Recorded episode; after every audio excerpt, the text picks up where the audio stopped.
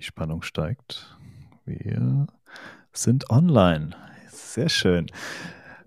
Hallo zusammen. Willkommen zu Folge Nummer 20. 20 Folgen haben wir geschafft. Ich bin, ähm, ich bin richtig happy, dass, ich, äh, dass wir das so durchgezogen haben. Ähm, als wir im Februar gestartet haben. Man weiß ja immer nie, bleibt man dran oder nicht. Von daher ähm, haben wir uns für Folge 20 heute natürlich wieder einen ganz besonderen Gast eingeladen. Und zwar haben wir heute die Annika von Finbrand da. Und was die Annika macht, das wird sie euch gleich gerne ganz persönlich vorstellen. Hallo Annika. Hallo Eddie. Herzlichen Glückwunsch zur 20. Folge an der Stelle. Danke, danke. Hm? Ja, ich bin, äh, ich, ich bin, ich bin schon ganz, äh, ganz hyped auf diese Staffel, sowieso schon von vornherein. Wir haben schon vor, vor Beginn der, der, der, der Dreharbeiten oder der, der Aufnahmen haben wir tatsächlich ähm, schon, schon so ein Line-Up gehabt, wo ich dachte, hm, okay, cool, das kann was werden. Ähm, und einer dieser äh, Kandidaten, auf die ich mich auch drauf gefreut habe, warst schon damals du, weil ich mich richtig erinnere. Von daher umso schöner, dass es geklappt hat. Ja, ja riesen Vorlauf gehabt. Wann, wann haben wir gesprochen? Im Juli, glaube ich, ne? Und dann, dann, waren wir terminlich schon so, dass wir im Oktober erst den Termin hatten. Also ähm, ja, ähm, liegt natürlich ein bisschen daran, dass wir auch jetzt alle zwei Wochen den Podcast machen, nicht mehr jede Woche. Ähm, ja, steigert so ein bisschen die Qualität insgesamt, ne? weil man einfach mehr Luft hat. Ne? Ansonsten haben wir tatsächlich bei der Wochen, Wochenrhythmus hatten wir ein, zwei Filler-Folgen, mehr oder weniger, wo wir irgendwie notgedrungen noch jemanden finden mussten. Alleine habe ich sogar alleine gemacht. Ähm, also das, äh, ja, ist, ähm, äh, ist nicht einfach, äh, dran zu bleiben, muss man, muss man, muss man sagen. Aber umso mehr freut es mich, dass es jetzt klappt. Genug von mir. Annika, erzähl von dir. Stell dich mal kurz vor. Ja, mein Name ist Annika Brunner. Ich bin 28 Jahre. Na, gut, dass ich das noch richtig habe. Äh, ich bin seit mehreren Jahren im HR-Bereich unterwegs und habe dieses Jahr FinBrand ausgegründet. Und unsere Mission ist es, Benefits für alle Unternehmen und Mitarbeiter zugänglich zu machen und hier einen guten Service anzubieten, um aktuelle Challenges dann auch ähm, zu beheben und Unternehmen dabei zu unterstützen. Hm. Ja, es ist ganz, ganz lustig, wie wir zusammengekommen sind. Wir haben uns äh, beim, beim Pitch Break ja äh, beide den gleichen Pitch-Tag gehabt. Das heißt, äh, ich habe erst gepitcht und dann durfte die Annika. Ähm, war ein bisschen mies, oder? Als Zweiter zu pitchen. Ich, hab, ich wollte ich, also ich als Zweite. Ich, ah, ich, wurde gefragt, okay. ich wurde gefragt ja. und wollte als Zweite und okay. ähm, ja, war ich ganz Ich fand super, dass, dass ich nicht als Zweiter pitchen musste. Sehr gut. Dann hat sich das ja gut ergänzt. Ja, absolut, absolut. Sehr schön. Ähm, ja, Benefits ist so ein Begriff, ähm, ich sehe ja auch Benefits as a Service. Ähm, ich glaube, das müssen wir vielleicht ein bisschen erklären. Ich glaube, gerade Leute, die, die noch nicht so sehr in dem HR-Bereich drin sind, haben vielleicht auch so ein bisschen Schwierigkeiten mit. Ähm, äh, Erklär es uns mal. Ja, also Benefits ist ein Thema, mit dem wahrscheinlich schon jeder Arbeitnehmer mal Berührungspunkte hatte, wird aber immer unterschiedlich definiert. Also wenn wir jetzt hier nach Deutschland schauen, ist Benefits immer ein Thema, das äh, viel mit Add-ons zum Gehalt zu tun hat und meistens für den Arbeitgeber immer bedeutet, dass es ein steueroptimiertes Tool ist, das ich meinen Mitarbeitern dann anbieten kann. Und ich glaube, den Gedanken, den muss man ein bisschen neu denken oder sich am angelsächsischen Markt orientieren, dass man eben sagt, äh, es geht im Wesentlichen darum, Wertschätzung zu vermitteln und Mitarbeitern zukommen zu lassen und sich dann die Frage stellen, was vermittelt denn tatsächlich diese Wertschätzung? Also was kann das alles sein? Und dann ist es halt nicht nur mhm. ein steueroptimiertes Dienstrad, sondern ich kann in alle Richtungen lenken. Also, mhm. ja. Das finde ich sehr, sehr spannend. Ich finde, ähm, ich bin großer ähm, Freund davon, oder äh, ich, ich, ich rolle es vielleicht anders auf. Ich äh, bin kein so großer Freund von dem, wie Unternehmen äh, die Rolle ihrer Mitarbeiter sehen. Mhm. Ähm, und weil ich finde, dieses mit dem Gehalt ist alles abgegolten, ähm, ganz fürchterlich, weil das ist Quatsch. Also das, was man an Gehalt zahlt, auch wenn es wirtschaftlich irgendwie ähm, äh, okay ist äh, und auch vielleicht im Vergleich zu anderen ähm, in der Branche, ist damit ja eigentlich nicht abgegolten, wie viel mhm. Lebenszeit ein Mensch dir offeriert. Und ich finde, umso mehr muss man, äh, muss man ja eigentlich auch Verantwortung dafür tragen, was mit dem Menschen passiert und was ist, ne? weil er ein Drittel seines Lebens einfach der Arbeit mehr oder weniger ähm, schenkt, hätte ich fast gesagt. Ne? Schenkt nicht, aber äh, Lebenszeit im Verhältnis zu dem, was man dann an Gehalt rauskriegt. Ja, es ist eine Investition, also auch Zeit. Und äh, wenn man jetzt sagt, das Gehalt ist eine Währung dafür, dann muss man sich überlegen, ob äh, Geld die einzige Währung ist, die es da gibt. Und gerade jetzt auch in den letzten Monaten oder Jahren, vielleicht mhm. auch durch Corona, hat sich, glaube ich, die Sichtweise für viele Arbeitnehmer auf die Arbeit geändert. dass man eher nach dem Sinn sucht und sich Gedanken macht, was gibt mir die Arbeit denn vielleicht auch zurück. Mhm. Wie, wie, wie, kamst du dazu? Also was, was war der Hintergrund? Äh, du hattest erwähnt, du hattest äh, ähm, bei einer Unternehmensberatung ja ursprünglich mal gearbeitet, ne? Mm, ich hatte verschiedene, also zwei wesentliche Schwerpunkte. Das eine ist das Thema Recruiting. Da war ich mehrere Jahre im, als Teamlead für die äh, Rekrutierung von Fach- und Führungskräften zuständig. Schwerpunkte waren da Finance, Accounting und HR. Und zuletzt war ich in der Wirtschaftsberatung für den Firmenkundenbereich zuständig und habe mich um die Installation von betrieblichen Versorgungssystemen gekümmert. Mhm. Und da merkt man schon, es ist ein abstrakter Begriff, also sehr technisch dann auch. Es hat viel mit arbeitssteuerrechtlichen Thematiken zu tun. Mhm. Dann merkt man das. Also es sind zwei verschiedene Welten. Das eine kommt mehr aus der Finance-Richtung oder wirklich aus diesen rechtlichen Schwerpunkten und das andere ist dann das, was oft auf der Strecke bleibt. Also mhm. gerade diese Wertschätzung oder ähm, das Thema, wie präsentiere ich mich dann auch als Arbeitgeber. Ja. Ja, ja, spannend. Ähm, wie, wie, wie ist denn, äh, wie, wie war denn so deine Erfahrung? Ich meine, du wirst ja irgendwo einen Bedarf erkannt haben für so ein System, ne? Ähm, mhm. War das dann aus deiner Arbeit, aus dem Recruiting, dass du irgendwie Feedback gekriegt hast von den äh, Leuten, die du vermittelt hast? Oder war das eher dann im Nachgang, wo du so die, die Systeme eingeführt hast, dass du dachtest, die Systeme sind eigentlich gar nicht so geil? Also absolut, ja. Es ging aus der Praxis hervor. Ähm, das war, war der Anlass, weil ich schon verschiedene Challenges erkannt habe über die Jahre. Also wenn wir ins Recruiting reingehen, dann sieht man das natürlich bei Themen wie, was zieht denn Bewerber überhaupt an? Oder was ist denn tatsächlich der Grund, dass Arbeitnehmer nicht mehr glücklich sind in ihrem Job? Dann merkt mhm. man ja, es ist nicht fünf oder zehntausend Euro mehr Bruttojahresgehalt, sondern äh, es ist schon die Tatsache, dass ein Arbeitnehmer sich nicht mehr wohlfühlt oder das Gefühl hat, dass ein Arbeitgeber ähm, nicht das Gefühl hat, dass er die Wertschätzung, da sind wir wieder beim Thema vom, mhm. vom, Arbeitgeber, vom Unternehmen, vom Vorgesetzten bekommt. Und auf der anderen Seite, jetzt gerade die letzten Monate, merke ich schon, dass auch viel Administratives, also so, so prozessuale Themen schwierig zu handeln sind für Unternehmen. Und ich selber, ich war mhm. dann mit den Mandaten auf der Suche nach Tools, die im Wesentlichen Kernelemente lösen, also Probleme, die HR-Abteilungen haben und habe auf dem Markt nichts gefunden und dann habe ich mich selbst dran gesetzt. um aber aber, aber, aber so, so, so Benefits-Lösungen gibt es ja schon, oder? Also ja, so, ja ähm, Genau, also die gibt es. Wenn ich jetzt beauftragt wurde, so ein Versorgungssystem zu implementieren, ist es dann aber so, dass ich trotzdem noch verschiedene Anbieter habe, die ich kontaktieren muss. Also ich habe einmal eine Ansprechperson, die sich nur um Betriebsrenten kümmert. Dann habe ich vielleicht noch eine Plattform, die sich mit Diensträdern auskennt und so weiter. Also ich habe mhm. unterschiedliche Ansprechpartner, die es zu koordinieren gilt. Das ist mal Punkt eins. Und was ich nicht gefunden habe am Markt oder was diese Wettbewerber, die Plattform, die es gibt, immer voraussetzen, ist, dass die Unternehmen bereits wissen, welche Benefits zu ihnen mhm. passen. Also was Verstehe. wollen sie okay. denn schon anbieten? Das mhm. heißt, es ist die Grundvoraussetzung, um so ein Tool dann zu nutzen. Und hier scheitert es in den meisten Fällen schon. Also die Unternehmen sagen, ich okay. weiß gar nicht, was meine Belegschaft will, was denn die, die Grundvoraussetzung mhm. ist, dass Benefits auch angenommen werden. Und dann habe ich halt im Umkehrschluss mittel- und langfristig wieder die äh, Problematik, dass ich niedrige Durchdringungsquoten habe. Also dass die Benefits, okay, ja. die ich anbiete, nicht genutzt werden. Ah ja, spannend. Und ähm, okay, und dann, dann okay, das, das, ähm, das wusste ich nicht. Hätte ich äh, auch, ich meine, jetzt wo du es sagst, würde ich so unterschreiben. Ich kann mir absolut vorstellen, dass, dass, äh, dass da wieder Software gebaut wurde, ohne irgendwie auch eine, eine, eine Lösung zu denken. Ich bin selber ein großer Kandidat dafür. Also ich würde ähm, gar nicht so weit ja. gehen, dass man nicht nachgedacht hat. Nur es ist äh, natürlich schon ein komplexes Thema. Und ja, ja. was ich ja möchte, ist Unternehmen so ein 360-Grad-Tool anzubieten. Also dass sie mhm. wirklich nur ein Tool verwenden müssen, das dann zu bedienen ist, um alle mhm. Themen, die damit zusammenhängen, abzudecken.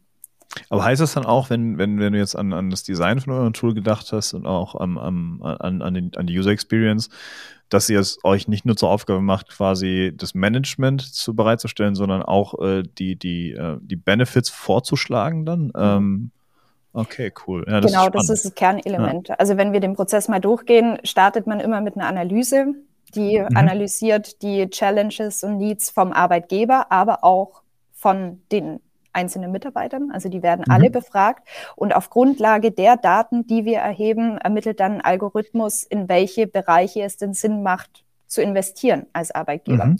Also welche Aber ähm, ist, ist es dann was, was ich ausfülle oder weil du sagtest ja eben, dass die Belegschaft äh, kommt, ist es oder ist es was, was ich dann in meine Belegschaft reingebe? Beides, sowohl als auch. Also es gibt ähm, Fragen, die richten sich gezielt an die Geschäftsführung, dann nochmal Fragen, die nur für die HR-Abteilungen bestimmt sind, also Personalverantwortliche mhm. und dann die große Masse natürlich die Mitarbeiter. Und da darf jeder Einzelne seine Meinung äußern und das ist ja auch wichtig, das ist Kernelement. Und wenn ich das dann mal weiß, dann kann ich abgleichen und Schnittstellen bilden und die Variablen matchen. Mhm. Ja, spannend. Und äh, ähm, habt ihr äh, habt ihr vorher Daten erhoben, um, um quasi dieses Matching überhaupt zu ermöglichen? Weil ich meine, ja, jetzt könnt ihr einen Fragebogen stellen und könnt daraufhin was vorschlagen, aber da, wo ihr das Ergebnis des Fragebogens auswertet, muss ja irgendeine Datenbasis hinter sein, irgendein Modell. Ähm, äh, wie, wie, wie seid ihr da rangekommen? Genau, es sind verschiedene Datensätze, die dem Ganzen zugrunde liegen. Das sind einmal internationale Datensätze, weil Amerika einfach viel, viel weiter ist Mhm. Ähm, in Deutschland gibt es auch Werte, an denen man sich orientieren kann. Das ist schön, in, in, Deutschland kannst du alles einfach machen, was vor vier Jahren in Amerika gemacht wurde, ist dann ja, heute hier aktuell. das, so bin ich auch vorgegangen. Erstmal gegoogelt, was denn so 2016 angesagt ähm, genau, ja. Aber das sind äh, zum einen die Daten und zum anderen, wenn wir dann ja auch in die Auswahl der tatsächlichen Anbieter gehen, ähm, haben wir da auch Variablen, die wir einander zuordnen können. Also jeder Anbieter, jeder Kooperationspartner oder Benefitpartner, wie wir es nennen, wird am Anfang gescreent. Der bekommt seine eigene Re Registration Form und gibt uns dann auch die wichtigen Kennzahlen, die wir brauchen, um dieses mhm. Matching dann zu ermöglichen. Okay, spannend. Ähm, habt ihr, habt ihr denn irgendwie einen, einen Feedback-Loop dann? Das heißt, um, um dann auch aus den, aus den weiteren, ich sag mal, produktiven Daten wiederum Erkenntnisse zu ziehen? Mhm, ja. Also jeder Arbeitgeber bekommt in regelmäßigen Abständen auch Reports zur Verfügung gestellt oder Monitorings und daraus lassen sich natürlich Rückschlüsse ziehen, was mhm. super interessant ist, weil man frühzeitig nachjustieren kann. Also man kann gegensteuern, um dann wiederum dieses große Thema Durchdringungsquote zu optimieren oder das einfach auf dem Schirm zu haben. Weil dann, mhm. wir sprechen ja oft in diesem Finance äh, oder in der Finance-Welt von Return on Invest, bezogen mhm. auf Wertschätzung oder auf Benefits wäre es dann mehr Return on Value. Also mhm. was bringt, welchen Effekt, welchen Impact ha haben die Benefits tatsächlich? Und das lässt sich um, eben dadurch berechnen, dass wir die Daten auch nutzen. Auch lang. Ist denn, ist denn der Ansatz, jetzt wo du sagst, ähm, äh, Value und Effekt, ist das, ist es denn der Ansatz zu sagen, es muss der Firma einen Mehrwert bringen oder ist es eher der Ansatz zu sagen, es muss erstmal der Individuum Mehrwert bringen?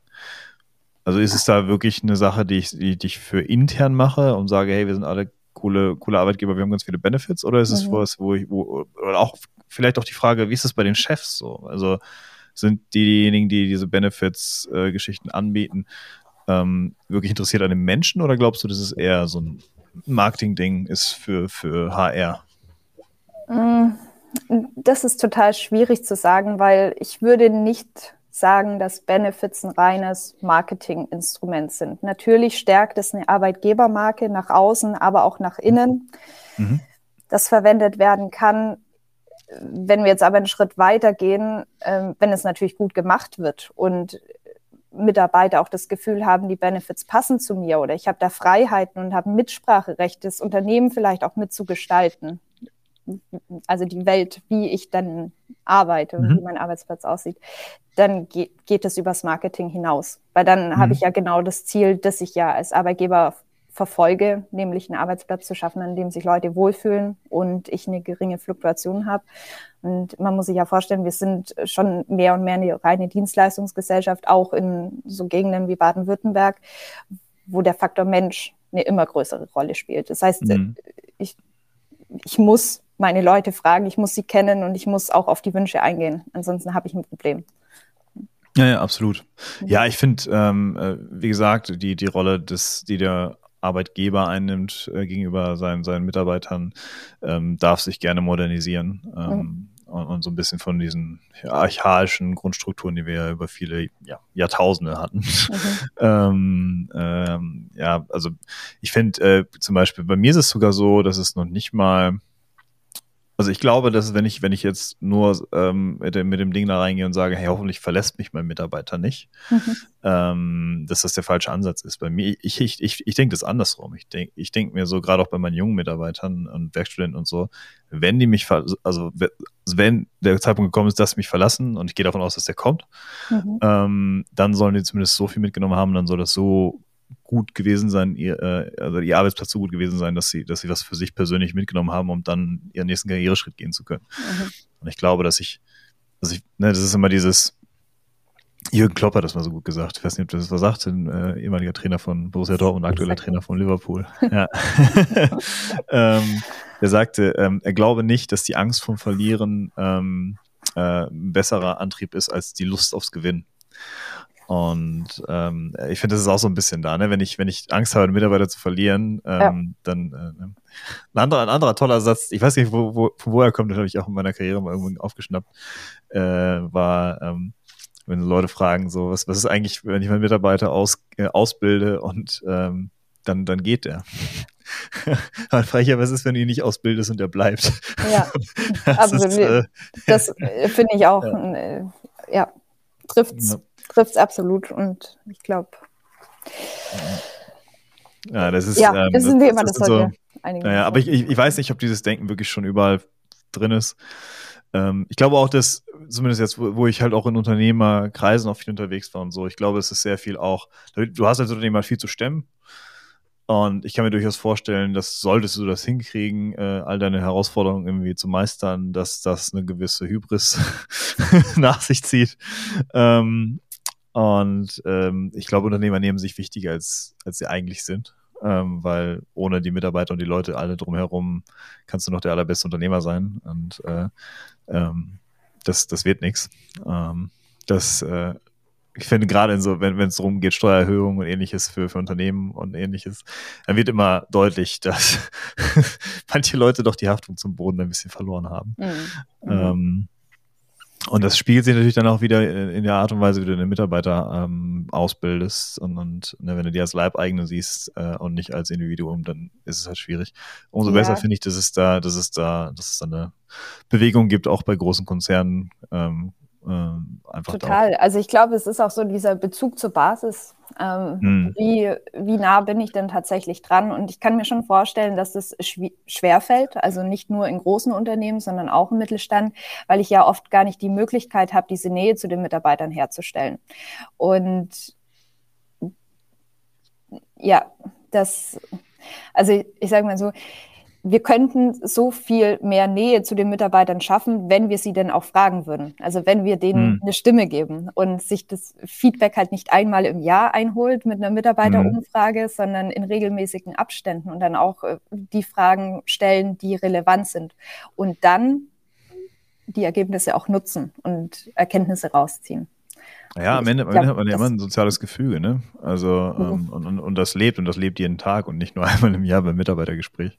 Mhm. Ähm, und von daher, ich habe zum Beispiel, äh, was ich ganz spannend fand, ich glaube, Daimler macht das, dass sie von der Geschäftsführung einen Podcast haben damit die ah, Mitarbeiter, ja. damit die Mitarbeiter quasi in regelmäßigen Abständen mitkriegen, was eigentlich in der Führungsetage so los ist. Das finde ich cool. Ja. Ähm, ne, das können sie dann auf dem Weg, äh, auf dem Hauseweg oder so können sie sich dann den Podcast rein, äh, reinziehen, wenn sie denn wissen wollen, was im, im Unternehmen so passiert.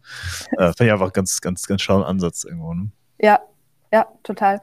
G genau, weil ich dachte mir das, oder ich, ich weiß nicht mit wem, ja, gestern oder so hatte ich das auch in einem Gespräch, dass man ja eigentlich unterscheiden muss zwischen Wertschätzung also dieses große Thema Wertschätzung mal run runterzubrechen, einmal zwischen direktem Vorgesetzten und Mitarbeiter.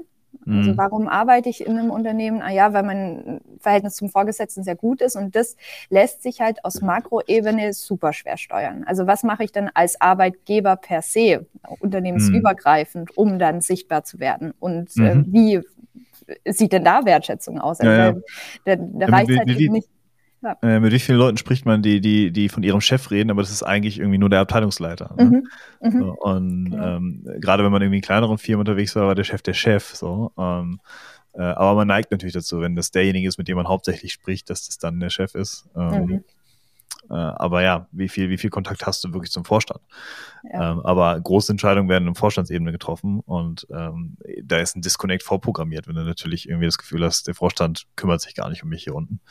Ähm, ja, es ja. ist schwer und auch äh, bei diesen ganzen digital geführten Teams oder wenn ich jetzt einen mhm. reinen Remote-Ansatz nehme, ähm, ja. wird es auch in kleinen Teams schwer, eine Nähe dann ja, herzustellen. Also. Absolut. Ich, hab, ich war jetzt am, am äh, ähm, vor ein paar Tagen war, äh, meine Mitarbeiterin in Amsterdam besuchen. Ähm, wir arbeiten ja auch komplett remote alle. Ja. Und ähm, das ist halt was, was ich viel zu selten noch tue, weil ich einfach ähm, ähm, ja, aus, aus, Zeit, aus zeitlichen Gründen, aber was, was ja. wir eigentlich viel öfter tun müssten, weil mhm. man merkt, man merkt halt, diese persönliche Nähe ist einfach nochmal ein anderes, ein anderer Schnack, wie man so schön sagt, äh, äh, in Hamburg. Ähm, ja, da ist halt davor und danach noch was, was passiert. Und in diesen ganzen Zoom-Meetings ist es ja schon sehr konzentriert und geballt auf das Wesentliche. Mhm, ja, ja, absolut. Nee, ich bin da, ähm, ich bin da wirklich, ähm, wirklich gespannt auf, was es, was es da noch gibt. Ähm, ich, es, es, es zahlt natürlich auch dann auf diese ganze Thematik Work-Life-Balance ein. Ne? Ähm, und und äh, diese, diese strikte Trennung ist halt, gerade weil wir in der Dienstleistungs-Remote-Gesellschaft mittlerweile ja erleben, mhm. ähm, und vielerorts ist halt äh, der Kram schwierig. Aber ich möchte einmal weg von den gut bezahlten Dienstleistungsjobs und ähm, wie, wie ist das, wie ist das ähm, bei, bei, habt ihr auch Interesse von Firmen, die vielleicht gar nicht so, so, so also die viele, ähm, ich sag mal, ähm, Arbeiter haben im Lager, ne? Mhm. Äh, Logistikcenter, ähm, äh, produzierendes Gewerbe, was ja gewaltig ist in Deutschland. Ja. Ähm, wie, wie sieht es da aus? Sprecht ihr auch mit so Unternehmen oder ist da noch gar kein Bedarf irgendwie? Ähm, doch, total. Also unsere, unser Fokus liegt auf den KMU, also Mittelstand unter anderem auch produzieren. Und da muss man natürlich schon gucken, was macht man mit den Shopfloor-Mitarbeitern. Also mhm. die Leute, die eben nicht am Laptop oder am Computer sitzen und dann Zugriff auf eine Plattform haben. Und wie erreicht man die? Und mhm. gerade bei äh, diesen Mitarbeitern spielt dieses Gehalt oder die Vergütung noch eine größere Rolle. Ja, also, absolut, klar. Mhm. So. Und dann muss ich mir schon die Frage stellen, wie gestalte ich diese Arbeits- und Gehaltspakete und dann wird der Wert vom Benefit vielleicht noch mal deutlicher ja, mhm. als äh, für die Leute, die sowieso ähm, äh, ich, ich stelle mir das aber auch schwierig vor. Also wenn ich, mhm. wenn ich mir, wenn ich mir die ein oder andere ähm, anderen Kontakt von mir ähm, äh, vorstelle, ähm, keine Ahnung, Schlosser, Schweißer oder so, er würde sagen, was willst du mit Benefits? Ich gebe mir lieber mehr Gehalt. So, ne? Ja, es kommt drauf an, welche. Also, und dann muss man sich hier auch wieder die Frage stellen, welche Herausforderungen haben die oder mit welchen Themen haben die zu kämpfen? Wenn ich jetzt in produzierenden Mittelstand gucke oder in die Produktion wirklich reingehe, dann sind es oftmals halt wirklich diese körperlichen mhm. Themen, also körperliche Gesundheit. Was kann ich denn da tun? Und da ist ein mhm. Arbeitgeber natürlich gewillt, Benefits anzubieten oder äh, Maßnahmen zu ergreifen, die die Gesundheit dann fördern. Und mhm. äh, da gibt es einiges an Ausweise. Da gibt es ja super viel, was man macht. Und ich war auch äh, letztens bei einem Kunden und das waren eben Produktionsmitarbeiter, die haben eine betriebliche Krankenversicherung dann bekommen und die haben sich wahnsinnig gefreut, weil der mhm. Arbeitgeber hier sichtbar war, indem er Arztrechnungen bezahlt hat. Also auch sowas Banales wie eine Zahnreinigung oder das sind mhm. kleine Sachen, wo man jetzt von außen sagen würde, ob, ob ich dafür jetzt einen Job wechseln würde, aber es hat halt wirklich einen Impact. Und das ist spannend, ja. Das ist ja cool, wenn man das identifiziert hat und die Mitarbeiter das dann auch so toll annehmen und dankbar sind. Ja, so eine Zahnreinigung kostet ja auch eben 100 Euro, ne? Und wenn ich, äh, und, und, auf der anderen Seite der Arbeitgeber kann sowas dann, im, ich sag mal, im, im, Bündel vielleicht noch günstiger kriegen, ne? Ähm, und äh, ja, macht natürlich absolut Sinn. Ich, ich würde gerne noch mal ein, ein, ein tiefer reingehen. Wie, wie, läuft so ein Gespräch mit so einem äh, Produktions... Ich habe ich hab ja auch schon in baden-württembergischen Unternehmen gearbeitet. Mhm. Ähm, um, wenn ich mir da so das produzierende Gewerbe, wie, wie spricht man mit so einem Mittelständler? Also mit dem Chef. Mit dem Chef?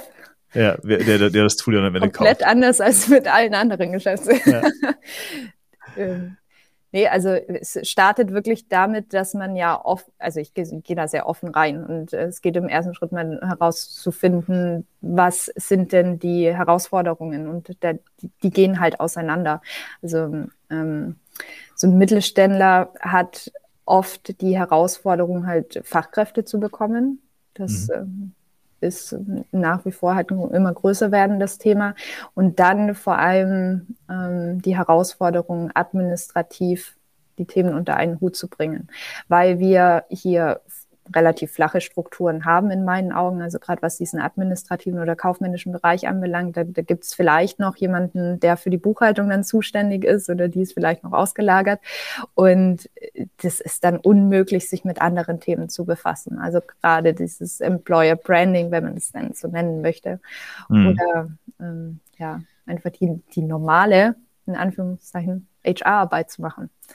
Und da können wir echt eine Lösung anbieten. Da sind die dankbar, also die suchen dafür. Und das ist eigentlich das Erstaunliche, weil ich hatte, also das, was du fragst, das ist total berechtigt, mhm. weil ich dachte ja auch, die sind vielleicht eher gehemmt, mhm. etwas umzustellen, also gerade so was Strukturelles. Die, die gute alte Wirtschaftshomöopathie, ne? Ja. ja, also wenn so ein Unternehmen in der dritten ja. Generation ist, dass man dann ja, er sagt, ja, hat jetzt aber schon immer funktioniert. Und wieso soll ich denn jetzt hier was umstellen? Ja, ja, ja. Aber dem ist es tatsächlich nicht so. Okay, spannend. Und das wundert mich. Wundert aber es ist cool, schön zu hören. Selber, ich äh, finde es großartig. Ähm, äh, liegt das, sind das denn immer noch die alten Entscheider oder haben da jetzt vielleicht einfach schon die Jungen übernommen, die einfach einen anderen Blick drauf haben? Mm, beides. Also schon oft so gerade im Übergang, die neue Generation geht ran und die will dann auch vorangehen mit neuen mhm. Tools und ist offener für digitale Systeme, weil sie einen anderen Bezug dazu haben. Aber würde ich jetzt pauschal nicht sagen. Also ich würde nicht cool. sagen, dass ein älterer Geschäftsführer sich komplett davor verschließt. Mhm. Ja, spannend. Ja, ich bin, ähm, ich bin ja selber ähm, in einem, in einem IT-Unternehmen äh, ähm, äh, aufgewachsen, habe ich fast gesagt, ähm, äh, was, was auch sehr viel ähm, Wert darauf gelegt hat, für die Mitarbeiter eine gute Arbeitsumgebung zu schaffen. Ähm, natürlich ein IT-Unternehmen ist jetzt kein produzierendes Gewerbe. Ähm, aber das ist was, was mir hängen geblieben ist. Bei allem, was, was vielleicht nicht so gut gelaufen ist in der Zeit, ähm, ist äh, ähm, diese,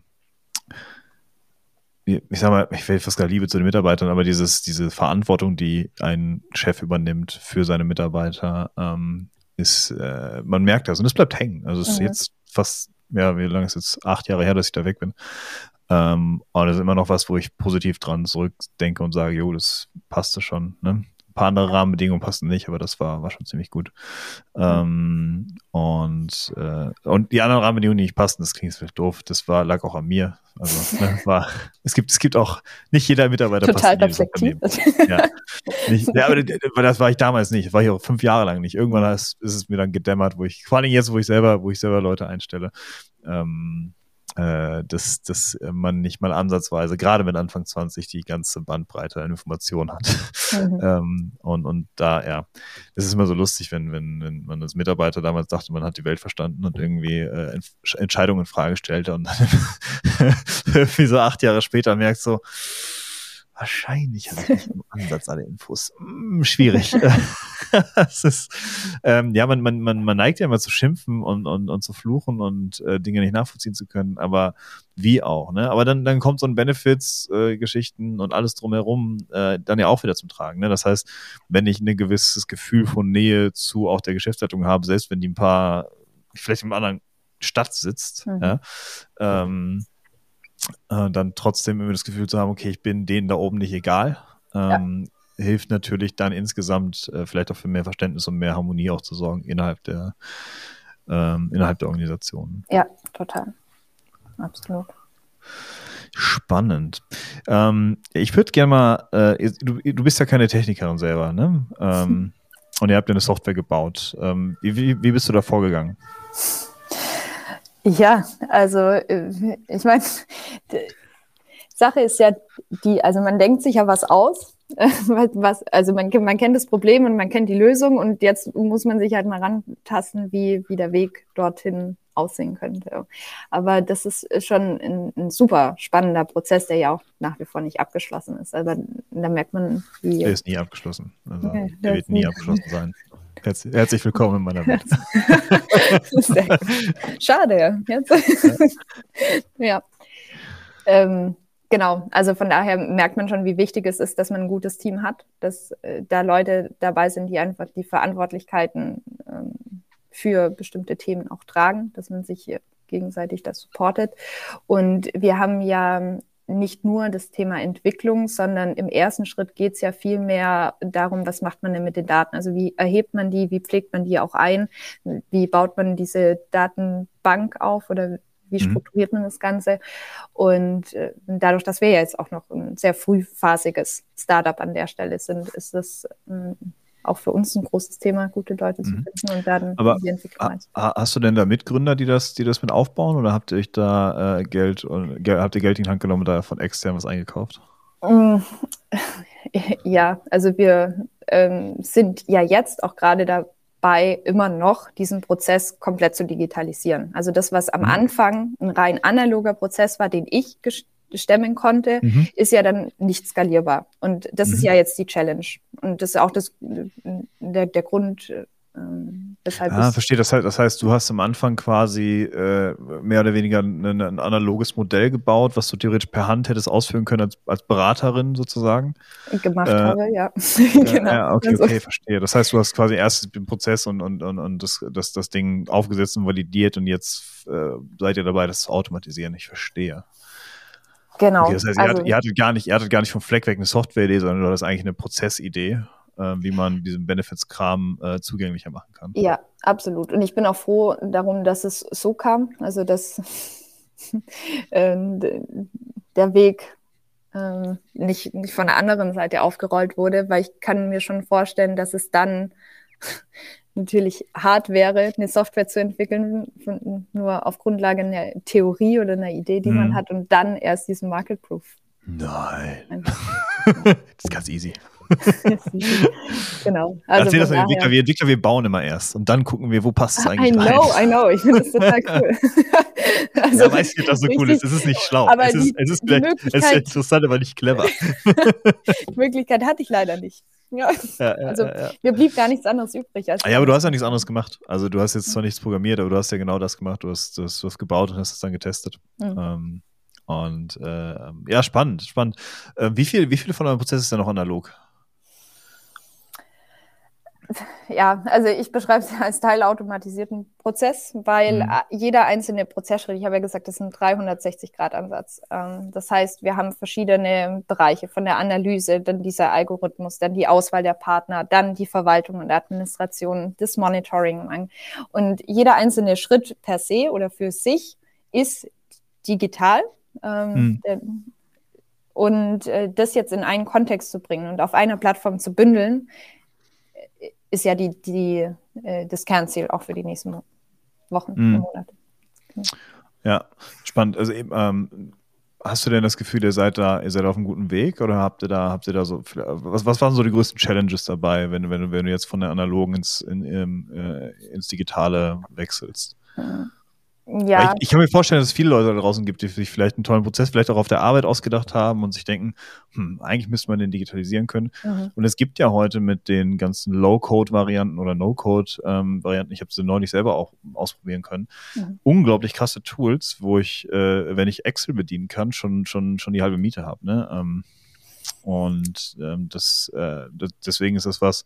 Ähm, nimm uns mal mit, wie, wie, wie, wie ging der Prozess bei dir so vonstatten? Ähm, also du, du, du, du ja. warst jetzt Annika, du hattest einen Prozess, du hast ihn validiert, der funktioniert und du jetzt stehst du vor der Aufgabe, ich mache daraus eine Software und äh, die soll Brand heißen. As a Service. genau. Äh, ja, also äh, es ist ja dann nicht nur, wie, so, also wie entwickle ich die Plattform, sondern insgesamt, wie möchte ich denn dieses Unternehmen gestalten oder wie gehe ich denn da die nächsten Schritte? Und alleine, jetzt gerade so als One-Woman-Show, an der Stelle wird es schwierig und von daher war mir schon klar, dass wenn ich das Ganze skalierbar machen möchte, und das ist ja das Ziel, weil ich möchte es ja vielen Unternehmen dann zugänglich machen, ähm, sich Support von außen zu holen. Und da hatte ich dann glücklicherweise auch die Möglichkeit, äh, eine Business Group zu gewinnen, also ein Business Angel, der genau darauf spezialisiert ist, also so HR-Prozesse hm, okay. zu digitalisieren und da ja, fühlt, fühlt sich einfach viel besser an, weil man das mhm. Know-how von außen bekommt. Und ja, dann arbeitet man sich Stück für Stück vor. Aber das heißt, das heißt, du, hast, du hast gar keine Mitgründer, sondern du hast, du hast direkt quasi den Business Angel äh, äh, gesucht und, und gefunden anscheinend. Mhm. Okay, hm, spannend. Ja. Wobei und, man ja äh, schon sagen muss, es ist halt super schwer planbar. Also ich glaube, ich, ich weiß nicht, wie es dir geht, aber man setzt sich ja nicht hin und sagt, ja, mache ich jetzt als erstes das oder ist was anderes besser, ist, sondern man äh, guckt ja, was funktioniert. Das ist ja immer Try and Error. Ich, ich, bin einfach, ich bin einfach rausgegangen und gesagt, das mache ich jetzt. Nein, es ist absolut nicht, ehrlich gesagt, äh, fast alles, was wir haben, ist uns zugeflogen in irgendeiner Form. Also ähm, man, weil man, man sagt ja immer viel, und ich, ich hatte ja vorhin die Hybris angesprochen bei Unternehmern. Ähm, äh, und das, das Ding ist rein statistisch auch, und wenn man das mal auswertet, ist, ähm, ist, ist unglaublich großer Anteil an Erfolg ist Glück. Mhm. Ne? Wie gesagt, man kann sein Glück provozieren, indem man es halt versucht. Ne? Also wenn ich, wenn ich nie im Lotto spiele, werde ich nie gewinnen. so, desto mehr Zahlen ich ausfülle, desto höher ist die Wahrscheinlichkeit, dass ich mal was gewinne. Äh, ja. Äh, Aber ich genau, kann unglaublich viele Zahlen ausfüllen und kann trotzdem nie gewinnen. Das ist normal so. Das ist halt die, die Definition von Glück an der Stelle. Also ja. ich denke, man muss, ja, ja. je mehr man halt reingibt, desto wahrscheinlicher ist es, dass das kommt. Genau. Und äh, am Ende ist es halt alles ein Wahrscheinlichkeitsspiel. Ne? Das ist ganz spannend, wenn du, wenn du mal, mal off-topic, wenn du mal eine Kindsentwicklung anguckst, also wie so ein Kind aufwächst. Und wir Menschen sind einfach rein Statistikmaschinen. Das ist ganz spannend irgendwie. Also alles, was wir so tun, Sprachen lernen und sowas, ähm, ist ganz viel Statistik, die un, in uns und unserem Gehirn vorgeht. Das ist ganz spannend. Mhm jeder, der sich mal interessiert dafür, wie das läuft, ist mir wär's ans Herz gelegt. Menschen bei der Entwicklung zu sehen, ist äußerst spannend. Kindern und Mitarbeitern in gleichermaßen. Marginale Unterschiede.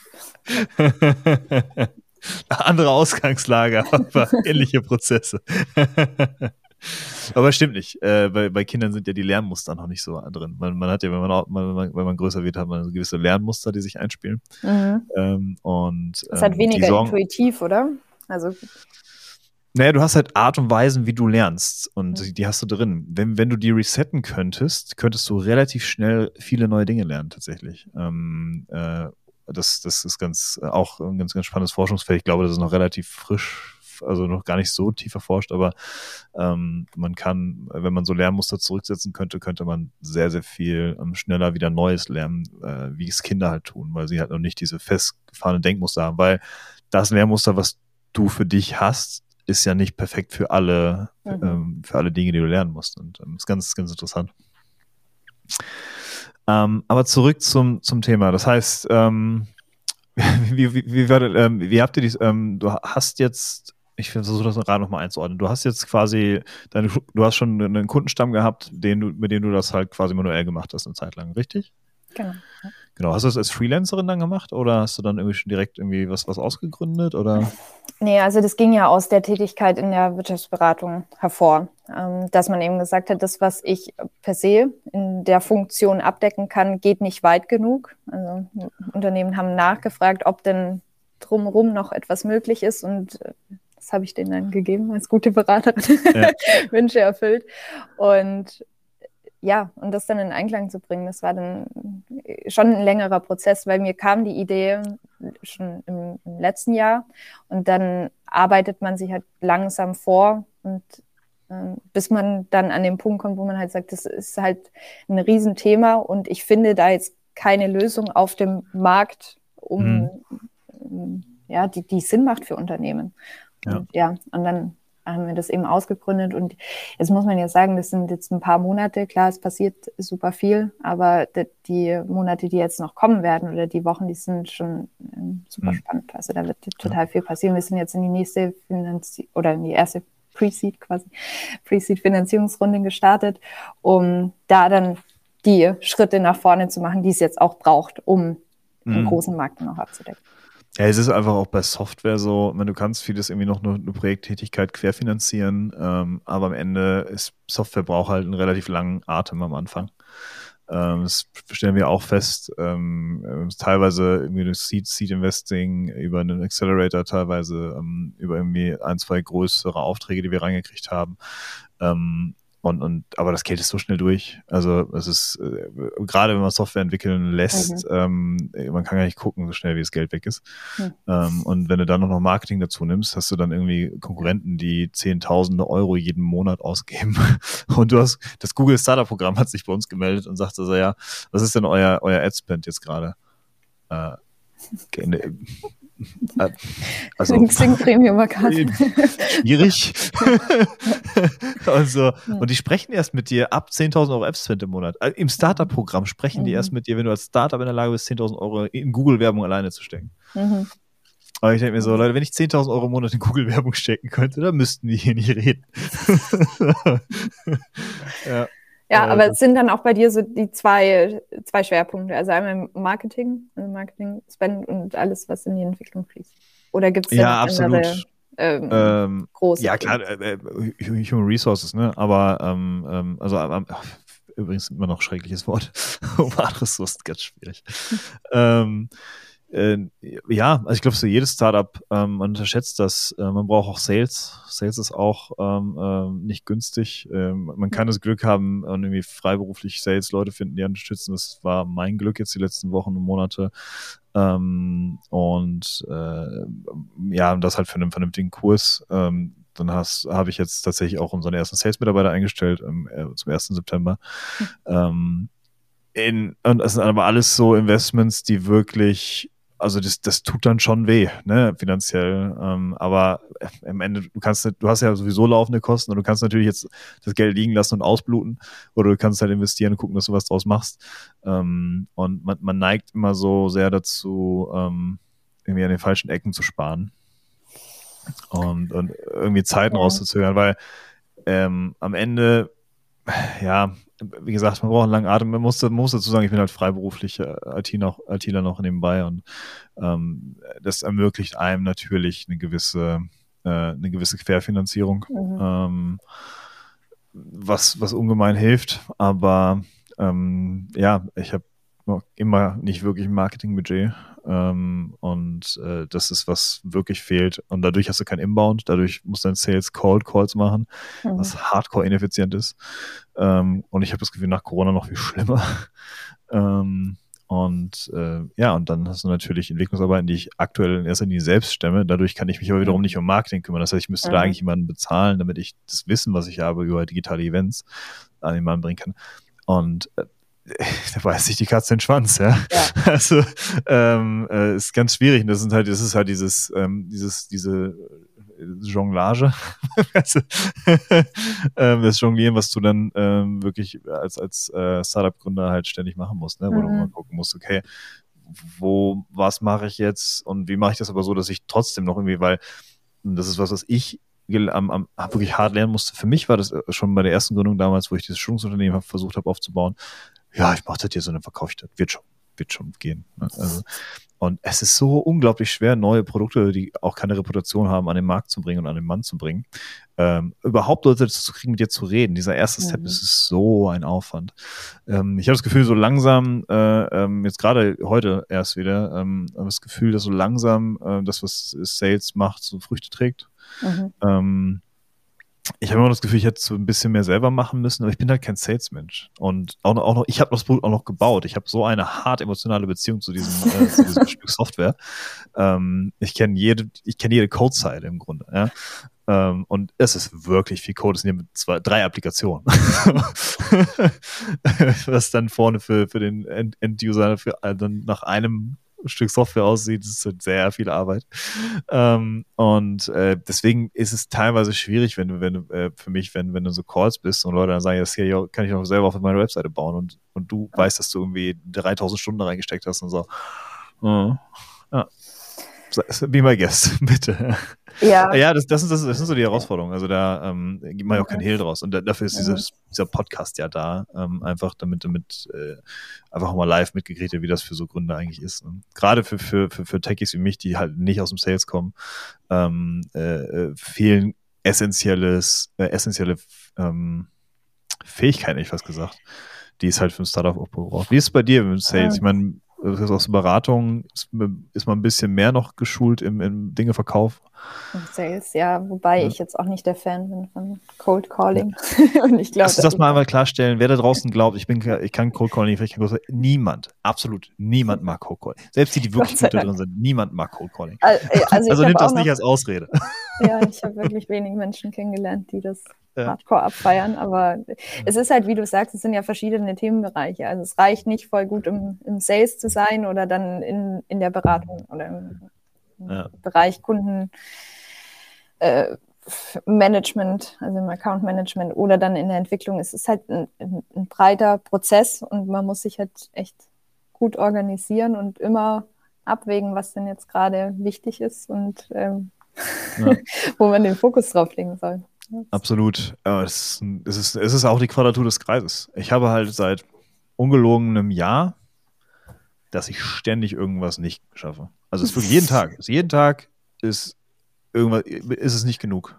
Ja. Und äh, das ist, äh, man, man, man, man glaubt das gar nicht, aber das, selbst wenn du, ich bin, ich bin hardcore motivierter Mensch eigentlich immer gewesen und, und, und sehr optimistisch. Mhm.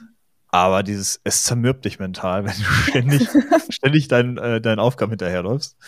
Und es ist, äh, und das ist halt völlig wurscht. Ich kann nichts tun am Tag und ich kann alles und ich kann den ganzen Tag durcharbeiten. Das Ergebnis ist das gleiche. Am Ende habe ich nicht alles geschafft. Man ist nicht fertig. so. ja, ja. Das ist echt also. so. Aber ja, learn to love it. Also ich denke denk mir damit, klar, man kann es, ich weiß nicht, ob man sich anfreunden muss damit, aber man man muss akzeptieren, ja. Also, ja das, akzeptieren. Ist, das, ist, das ist sicher, ja, ja. Also du musst, das, wie gesagt, ich, ich, ich habe das Gefühl, dass ich das in jeder Podcast-Folge hochbringe. Ne? Beste Tipp zu gründen, lass, äh, zum, zum Gründen ist, lass es sein. ja, wenn, wenn, ja, es ist, Elon Musk hat das jetzt so eine, so eine Gruppe MIT-Studenten gesagt, äh, bei, einer, bei, einer, bei einem äh, Vortrag, sagte, wenn, ähm, äh, was denn sein Tipp wäre, um ein Unternehmen zu gründen. Er hat gesagt, lass es sein. So, weil, und, und das ist Genius. Das ist einfach nur Genius, weil ne, diejenigen, die, ähm, äh, die sich davon abschrecken lassen, waren eh nicht tauglich. und, all, und die, diejenigen, die wirklich gründen wollen und die wirklich dran glauben, würden sich von sowas nicht abschrecken lassen. Ja, ich, das ist echt so ein Thema, aus welchem, aus welcher Motivation heraus man denn gründet. Also manche ja. sagen ja, ich habe ich wollte die Freiheiten haben und ich fand dieses Startup Life inspirierend, weil ich das bei Höhle ja. der Löwen gesehen habe und das finde ich beeindruckend, wenn es dann auch äh, funktioniert. Also, weil ja. ähm, also ich bin froh, dass es ein Produkt gibt und ein Thema, für das ich brenne und deshalb gegründet habe, weil andersrum, ich weiß nicht, wenn es um die Freiheit gegangen wäre, dann hätte ich wahrscheinlich aufgegeben. Ja, ich sag mal, ja auch, ne, ähm, äh, zum Geld verdienen, das, also wenn ich, wenn ich sehe, was ich verdient habe mit der Unternehmung bisher ähm, und was ich mutmaßlich jetzt auch noch im nächsten Jahr verdienen werde, da hätte ich alleine mehr verdienen können als Freelancer, das muss man einfach so sagen. Im IT-Bereich. Also, äh, aber ja, da muss man ähm, sich also, darum, glaube ich, gar nicht Gedanken machen. Ja, ja, genau, aber das ist einfach, äh, wo ich sage, das ist, ich mache das hier nicht des Geldes willen alleine. Klar, man hat natürlich die Hoffnung, irgendwie was aufzubauen, was dann äh, entsprechende Größe hat, ähm, weil ich, wie gesagt, für meinen Teil auch gerne irgendwann noch was Sinnvolles machen würde im Sinne äh, Klimaforschung, irgendwas. Ähm, äh, oder äh, Technologie, die einfach sinnvoll ist für die Welt. So. Naja, und ein Stück weit habe ich das mit, mit, mit den digitalen Events auch hingekriegt, weil ähm, ich wollte gerade sagen.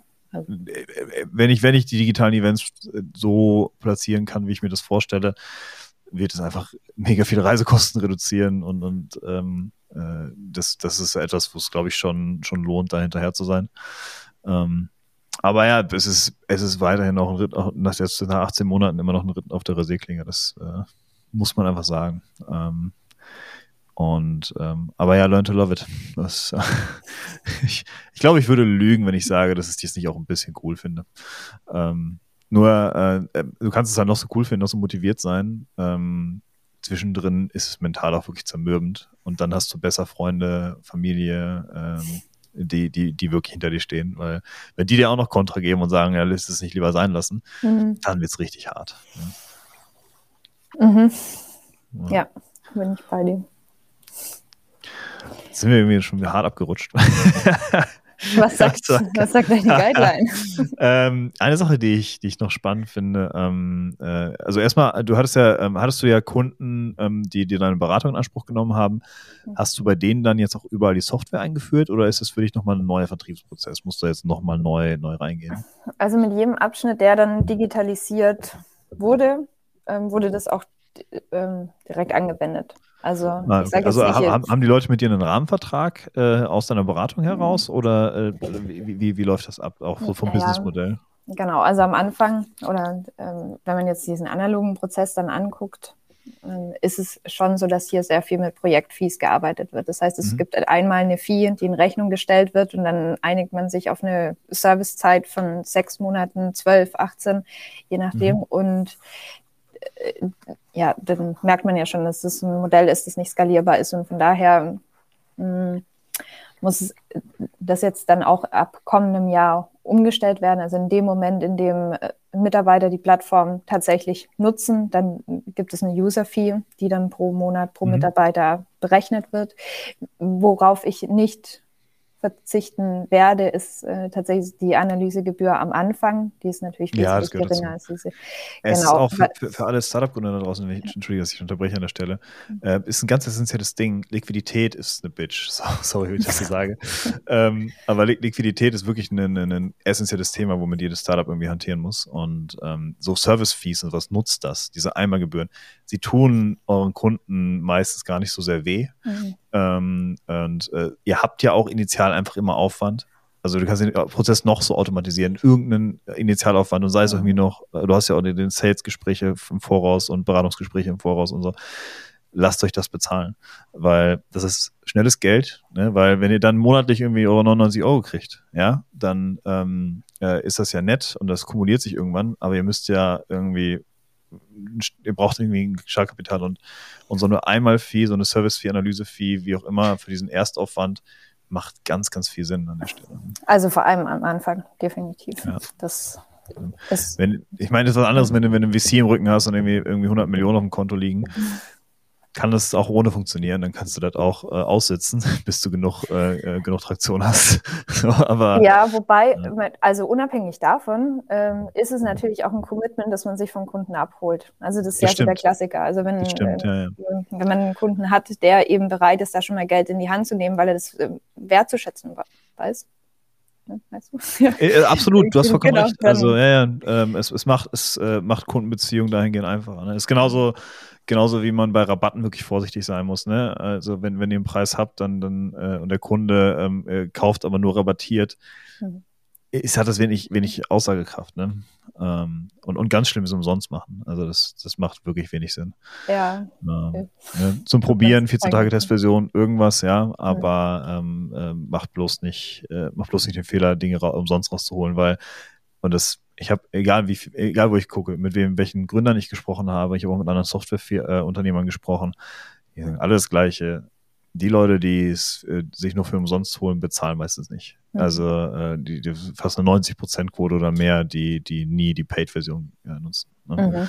Mhm. Äh, also das, ähm, ich, äh, ich persönlich gelernt habe, weiß nicht, wie das bei euch ist, aber ich habe ähm, ähm, jetzt durchaus gelernt, dass es wichtig ist, einen günstigeren oder ich sag mal einen ähm, vernünftigen Einstieg zu ermöglichen, weil es ist dann sinnvoller, die Leute überhaupt erstmal auf der Plattform zu haben, als ähm, halt komplett ähm, äh, ähm, als halt komplett irgendwie die Leute schon vom Preis am Anfang abzuschrecken, weil es ist schon einfacher, dann im Nachgang Upsale zu machen, wenn die mhm. Leute eh schon bei dir gekauft haben. Ja. Weil dann ist eine gewisse Vertrauen, und wenn, wenn sie bei dir gekauft haben und es lief erstmal an und es lief alles soweit gut, dann einen Upsale zu machen und weiter, weitere Umsätze zu machen, ist bedeutend einfacher. Ne? Es ist nicht einfach, mhm. aber es ist einfacher, ähm, als, als wenn du wirklich komplett immer gleich am Anfang alles aus dem Kunden rausquetschen willst, weil ähm, ja, es ist halt ein äh, äh, Infinite Game, ne?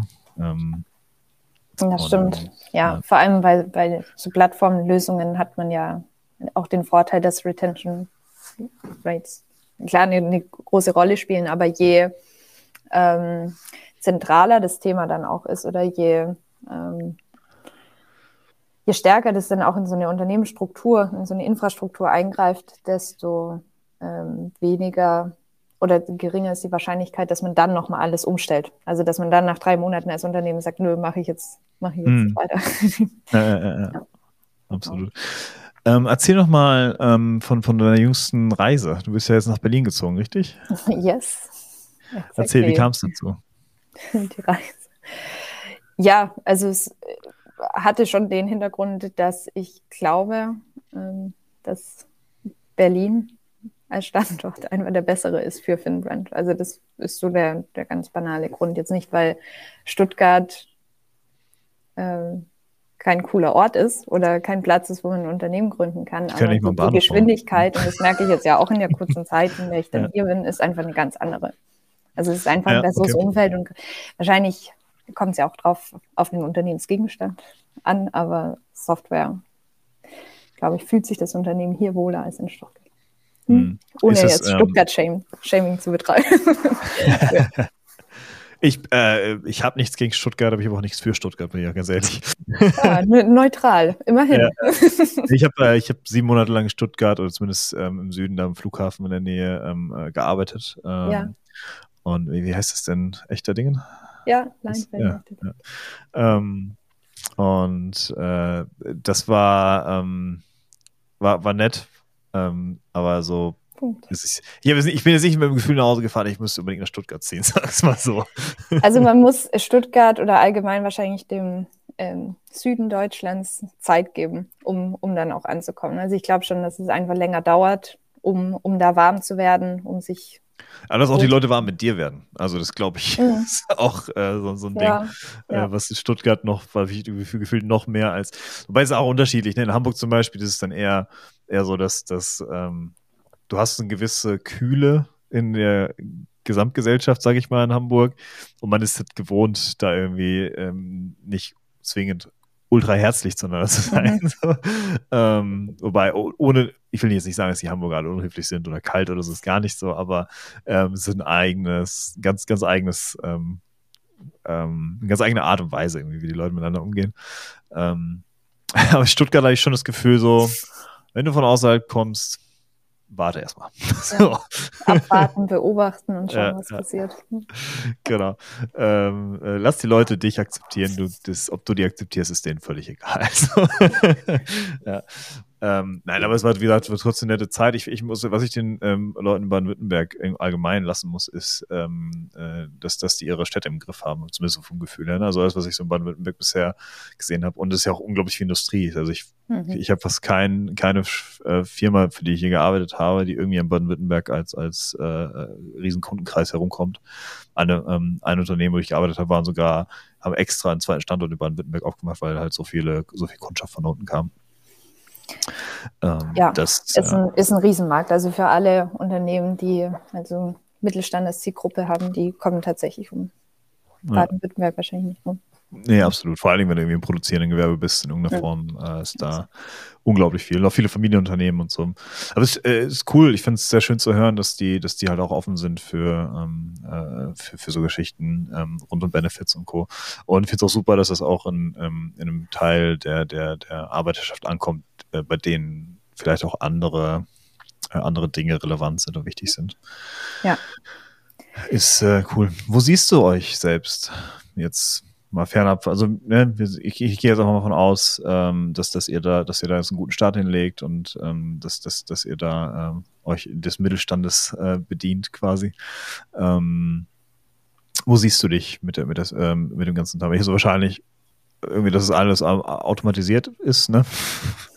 Aber ist, ist, ist es auch ein Paradigmenwechsel, den du irgendwie mit forcieren willst? Großes Wort. Oh. Ja ich glaube, es kann für viele Unternehmen ähm, schon einen riesen Change bedeuten. Also in dem Moment, in dem ich ein Unternehmen habe, das sich noch gar nicht mit der Thematik auseinandergesetzt hat, das dann noch nie was gemacht hat und dann die Entscheidung trifft, ich möchte hier was angehen und ich möchte auf die Mitarbeiter zugehen und mir da mal das Feedback einholen und äh, hier wieder eine Verbindung herstellen, eine Kommunikation schaffen. Da macht es natürlich schon einen riesen Unterschied. Heißt jetzt nicht, dass auf einmal eine Verwaltung schlanker ist oder dass da jetzt ein Tool, eine neue Software eingeführt ist. Das hat ja keinen emotionalen, also keine emotionale Auswirkung. Aber wenn ich Mitarbeiter mit einbinde, den äh, ja die Möglichkeit gebe, mitzusprechen, dann wirkt sich das schon aus. Und dann ist es vielleicht auf diesen Unternehmenskontext vielleicht dann ja ein Paradigmenwechsel, wenn man das Gefühl hat, äh, die, die Geschäftsführung ändert etwas und lässt mich teilhaben an dem Ganzen. Dann ja. kann sich schon die Kultur ändern. Ja. Ne, Kultur ist halt nichts für äh, was, was nur Silicon Valley Startups only ist quasi, sondern es ist auch was, was wir im deutschen Mittelstand, glaube ich, ganz gut gebrauchen. Ja, ja. und wir müssen halt davon ausgehen, dass ja da Unternehmen sind, die bestehen schon mehrere Jahrzehnte und die können jetzt hm. nicht sagen, ich äh, fange nochmal von Null an und nochmal ja. würde ich alles neu machen, sondern ich muss ja dann äh, irgendeinen Wandel angehen und mir ja. überlegen, und wie, wie hole ich ja. die ab. Genau, und es muss halt auch nicht immer die, die Kantine sein mhm. im, im, im, im, oder, oder gratis Essen irgendwie auf der Arbeit, was übrigens steuerlich gar nicht geht hier in Deutschland. Ähm, äh, das ist eine andere Story für einen anderen Tag. Ähm, dass das, äh, ne, das sind manchmal, manchmal die kleinen Dinge. Wenn man, wenn man dann, ja, ich finde das mit der Zahnreinigung ist mir echt hängen geblieben. Echt? Das, cool. Ja, aber das, das ist doch sowas. Guck mal, ich finde die besten Geschenke, die besten Geschenke sind Dinge, die ich zwar gerne hätte, aber mir selber nicht kaufen würde. Mhm. Das sind die besten Geschenke. Es ist halt, also, es ist wirklich greifbar. Also ja. auch wenn man jetzt sagt, die Zahnreinigung ist vielleicht uncool, aber man hat halt direkt einen Mehrwert dadurch. Und ja. das ist ja das, das Gute. Und ich ja. denke beim Zahnarzt an meinen Chef. so, und das ist doch auch schon mal was. Kann man so und so sehen, glaube ich. aber, ja, aber es ist halt eine Story, die, äh, die man dann erzählt oder man nimmt den Mitarbeiter mit und man ist halt die ganze Zeit präsent und äh, das schaffen Benefits. Das schafft es mehr als ähm, jetzt einmal im Jahr einen Blumenstrauß zu bekommen, wenn man Geburtstag hat, weil das verpufft, ja. der Effekt. Ja, absolut. Ne? Oder, oder irgendwie äh, einmal, einmal die Woche Kuchen mitbringen, ist halt nett, aber so, aber ähm, es ist halt auch, ich glaube, bei, gerade bei diesen Benefits-Tools hast du ja sehr auf einmal die Möglichkeit, nicht irgendwie zu sagen, hey, alle können das Fitnessstudio, sondern ähm, wirklich ganz individuell auf den Mitarbeiter einzugehen. Mhm. Und auch wenn es natürlich systemisch immer noch so ist, dass du das Allgemeine für alle bereitstellst, hast du doch eine individuelle Lösung für jeden, ohne dass du individuell auf, Aufwand betreiben musst. Ähm, ja. Und das stelle ich mir, stelle ich mir schon praktisch vor. Also, mhm. also Individualität ist ein Riesenthema. Das ja. ähm, wird man auch immer mehr spüren, weil man einfach den Mitarbeiter entscheiden lässt, was er denn gerne haben möchte. Mhm. Also jetzt nicht zentral sagen, ihr müsst alle ins Fitnesskette XY. Ja, ja. Darf man hier Namen? Äh, genau, sondern ich kann es mir selber aussuchen, welche Art von Sport ich dann gerne betreiben möchte oder welche Art von Coaching ich in Anspruch nehme, dass ich da ja. die Auswahl habe und Freiräume. Ähm, ist es denn, ist es denn so, dass ihr da ähm, also wenn, wenn ihr so eine Palette anbietet, ist das denn immer, also sind die Benefits-Maßnahmen gerade so Richtung Schulung und so, sind die bezogen aufs Unternehmen oder, äh, oder, müssen, oder müssen die immer ganz zwingend auf, den, auf die eigene Jobbeschreibung passen oder sind die Unternehmen auch so, dass sie sagen, ihr könnt auch Schulungen in anderen Bereichen machen? Ich meine, natürlich jetzt nicht, dass du irgendwie eine Yoga-Schulung machen kannst, irgendwie oft, aber dass ich Ja, aber why not? Also ich glaube, äh, da ändert sich auch ganz viel, dass man eben nicht sagt, ich äh, mache jetzt ein Coaching zum Thema weiß ich nicht, IT-System, EDV-Einführung XY und so 50 ja. Leute sitzen in einem Raum, sondern äh, sich eher dem Thema Personal Development annimmt und mhm. dann auch hier Angebote zur Verfügung stellt. Und das mhm. funktioniert über die Plattform natürlich dann mega, wenn man dann sagt, jeder Mitarbeiter hat ein Coaching-Budget pro Jahr mhm. und er kann sich selber aussuchen, für was er das dann gerne nutzen möchte. Anonym. Mhm.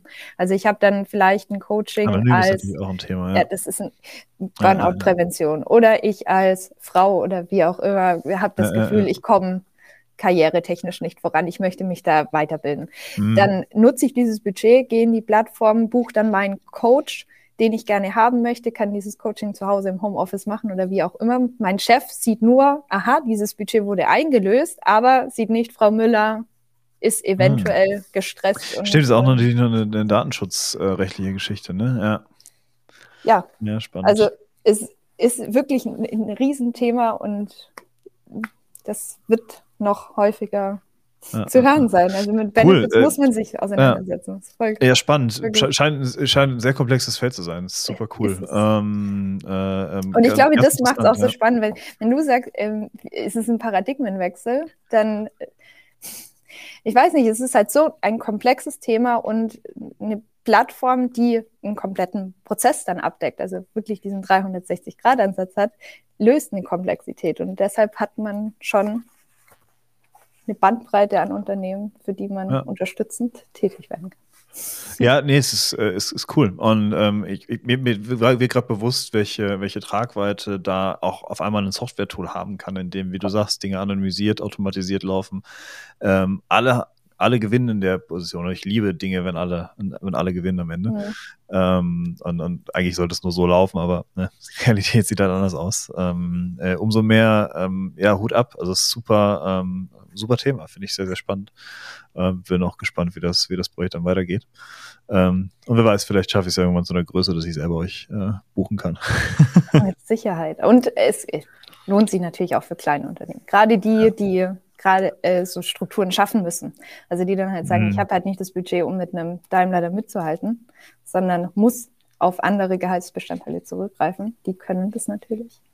Ja, Stimmt, das ist äh, für Startups, äh, ja, kann, die Firmenanteile direkt im Filmbrand mit, mit, äh, mit verteilen. Eddie, wir können einfach dann weitersprechen. Sehr gut. Ja, wir sind, wir sind schon ein bisschen über unserer Zeit. Ähm, yes. äh, Annika, es war äh, sehr, sehr spannend. Ähm, ich, war, ich, hatte, ich hatte heute wieder zu viel Redeanteil, aber für Folge 20 lassen nehme, nehme ich mir das nochmal raus. Absolut. Also mir ähm, hat es Spaß gemacht. Danke. Sehr schön, ja. Mir, äh, mir auch auf jeden Fall. Es war, wie gesagt, sehr spannendes Thema. Ähm, da werde ich bestimmt noch ein bisschen drüber nachgrübeln. Ähm, äh, Finde ich, finde ich sehr, sehr interessant, was, was, was du da aufgebaut hast. Äh, und es freut mich auch, ähm, ehrlich gesagt, zu hören und zu sehen, dass man äh, auch alleine mit so einer großen Idee ähm, äh, Fuß fassen kann ähm, äh, und, und dass man äh, auch finanziert werden kann in Deutschland mit sowas. Ähm, ist, ähm, ja, finde ich super. Ähm, hört sich gut. Ich habe, wir haben die Bauchbinde fertig gemacht. Ich habe die ganze Zeit deinen Namen nicht eingeblendet.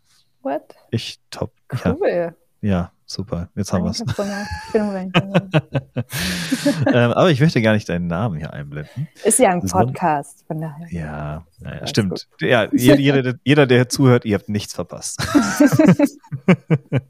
so viel, so viel kann ich sagen. Ähm, Genau, aber was viel wichtiger ist, dass ich jetzt einblende, ähm, und das werde ich euch im Podcast auch noch einmal buchstabieren. Und zwar findet ihr unter finbrand.de mit äh, F-I-N ähm, und dann B-R-A-N-D, ähm, also nur ein N einfach, Finbrand. Äh, findet ihr die Seite. Dann könnt ihr euch gerne ähm, äh, noch ein bisschen weiter einlesen, das ganze Thema, ähm, äh, euch ein wunderschönes Jahr angucken. Ich mag euch sehr, sehr, sehr gerne. ähm, und äh, Genau, und äh, Annika, wer muss ich sein, um auf dich zukommen zu können? Ja, also ich habe es ja vorhin schon angesprochen, die, die Bandbreite ist vielfältig. Also es gibt verschiedene Szenarien, für die die Plattform sinnvoll ist oder Probleme, die dadurch gelöst werden können. Ähm, kleine Unternehmen haben andere Challenges als jetzt größere oder auch Unternehmen mit zwei, drei oder zehntausend Mitarbeitern. Ähm, es lässt sich aber wirklich universell nutzen. Und das finde ich das Schöne, weil, wie du vorhin gesagt hast, es ist eine Win-Win-Situation für Arbeitgeber und für Arbeitnehmer. Das heißt, wenn ich als Arbeitnehmer das Gefühl habe, Benefits kommen bei mir im Unternehmen zu kurz und ich möchte da vielleicht einen Anreiz schaffen, dann kann ich das machen und auf äh, Firmen zugehen und auf der anderen Seite auch HR-Verantwortliche oder Geschäftsführer, die sich Gedanken machen oder auf der Suche sind nach einem effektiven Tool, gerne auch. Also ich bin ja, Ansprechpartner spannend. für beide Seiten. Ja, sehr cool. Ähm, ja, vielen lieben Dank. Und äh, ja, danke für deine Zeit. Schön, dass du heute bei uns Gast warst. Ähm, danke, ich, hab, ich will ja, wen haben wir denn? Au, oh, ja. Ähm, ja, ich ähm, äh, habe äh, eine, eine, eine, eine Sache, die möchte ich gerne noch loswerden. Und zwar ähm, großer Dank. Wir Folge 20 heute. Diese 20 Folgen wären nicht im Ansatz möglich gewesen, wenn die wundervolle Paulina nicht so viel Arbeit, Zeit und Herzblut da reinsteckt. Deswegen einmal ganz großen Shoutout ähm, an Paulina und, und, vielen lieben Dank dafür, dass du uns immer so tatkräftig unterstützt. Absolut. Ähm, also kann ich nur sagen, Paulina macht das super. Die macht einen ja. mega Job. Ähm, genau, und ich möchte an der Stelle auch nochmal äh, raushauen. Wir haben für diese Staffel sind wir, also die wird noch bis Ende des Jahres laufen, haben wir, glaube ich, schon äh, sind wir ganz gut ausgestattet. Ein paar Freislots gibt es noch. Ähm, wenn ihr da draußen zuhört und ähm, Lust habt, ähm, mal selber wie Annika so ein Podcast dabei zu sein, dann ähm, ja, meldet euch gerne bei mir und ähm, dann könnt auch ihr Paulina kennenlernen. das ist immer wert. Ähm, genau. Und ähm, eine Sache in, äh, in eigener Sache noch, die äh, wir haben am 21.10. haben wir äh, unser Event im Rahmen von How to Build a Startup ähm, wo äh, Leute wie Annika, die schon im Podcast waren, ähm, ja, als Speaker ähm, ähm, nochmal ein bisschen tiefer in das einsteigen, was sie denn so tun und was sie so für Tipps für euch haben.